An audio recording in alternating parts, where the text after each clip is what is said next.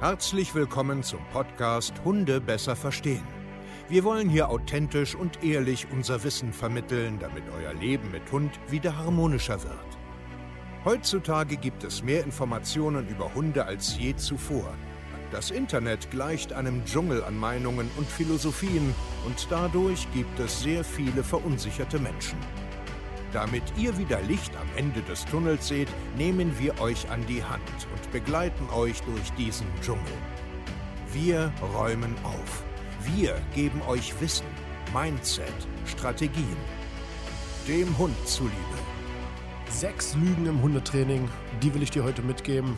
Bleib unbedingt dran, hör genau zu. Herzlich willkommen zu einer neuen ja, Podcast-Folge Hunde besser verstehen.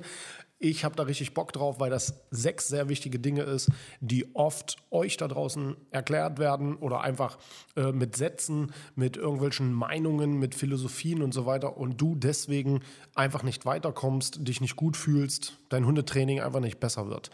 Sechs ganz wichtige Dinge, hör jetzt genau zu. Erster Punkt ist, du musst dich interessant machen. Ich weiß nicht, wie oft ich Menschen begegne, die einfach gelernt haben, quietschen zu sprechen, klatschen durch die Gegend zu rennen, Haufen Sachen mitzuhaben, Spielzeug, Futter und so weiter, um sich ja dem Hund wirklich zum Affen zu machen und sich interessant zu machen. Und das ist Quark. Das musst du nicht machen. Versteht mich bitte nicht falsch. Natürlich müsst ihr mit eurem Hund arbeiten über positive Motivationen und so weiter, aber du musst dich nicht zum Clown machen. Du musst nicht halalala, fein, fein, fein, fein durch die Gegend rennen. Du musst nicht permanent Spielzeug, Futter und dies und das alles wenn Das macht Sinn, um Verhalten zu verändern. Aber du musst nicht den ganzen Tag so sein. Du musst auch nicht dein Leben lang so sein. Du kannst das mal anwenden, um Verhalten in die richtige Richtung zu bringen, aber du musst kein neuer Mensch sein. Absoluter Blödsinn, sich permanent interessant zu machen. Bist du bei deinem Partner oder bei deinen Kindern, machst du dich da ständig interessant? Machst du dich ständig zum Affen, damit du ja beachtet wirst? Nein. Das Leben findet auch einfach mal so statt, einfach wenn man normal ist. Hat auch ein bisschen was mit Respekt zu tun, mit soziales Miteinander. Also lass dich da nicht durch die, äh, durch die Worte vieler Menschen verwirren, auch durch viele Hundetrainer. Es ist einfach Bullshit. Zweitens, du kannst alles schaffen. Das ist Quark. Nein, das kannst du nicht. Tut mir leid, aber du kannst nicht alles schaffen. Warum nicht? Weil du vielleicht nicht ich bin. Du bist nicht so wie ich. Ja, du bist auch nicht so wie dein Lieblingshundetrainer auf Social Media. Du hast nicht den Hund, den du sonst woanders beobachtest. Als Beispiel, du hast jetzt vielleicht einfach einen älteren Mops. Der wird nie dasselbe oder dieselbe Leistung bringen können wie vielleicht ein Malinois, den du irgendwo beobachtest, der im Hundesport übelst geile Moves macht. Du kannst das nicht schaffen.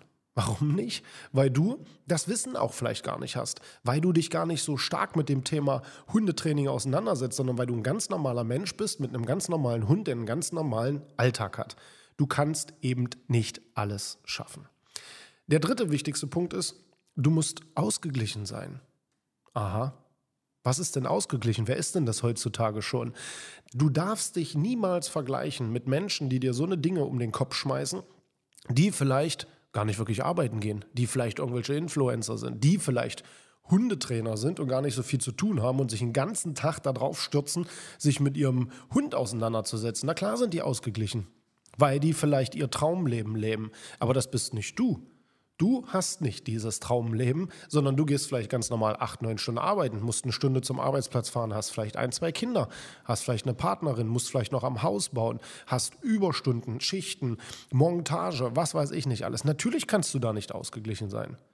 Versteht mich nicht falsch, natürlich könnt ihr etwas ändern. Natürlich könnt ihr mit neuen Gedanken, mit einem zielgerichteten, systematischen Training Dinge erreichen und euch besser fühlen, weil ihr besseres Verständnis für gewisse Prozesse habt.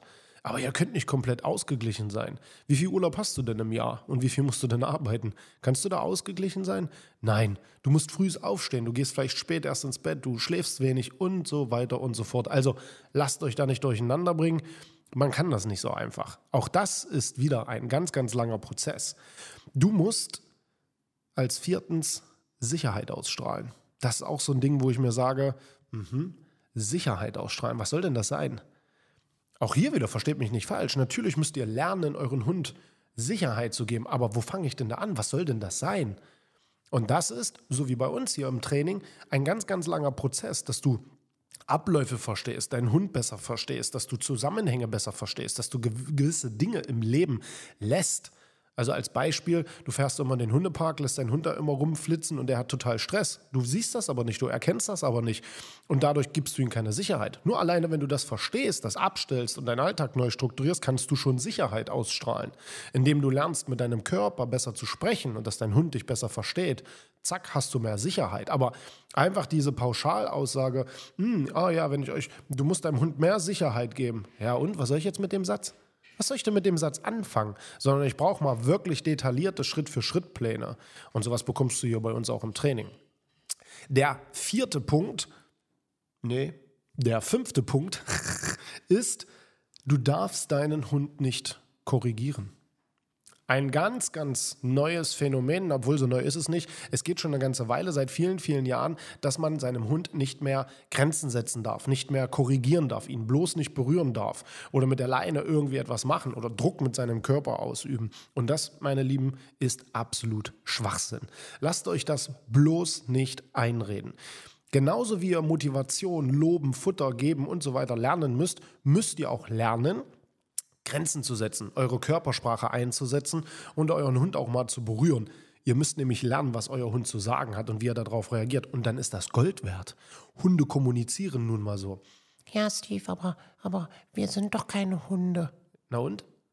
Hunde sind seit Zehntausenden von Jahren mit den Menschen zusammen und sind auch irgendwie klargekommen, ohne so eine pauschalen, dämlichen Aussagen, dass man das nicht machen darf.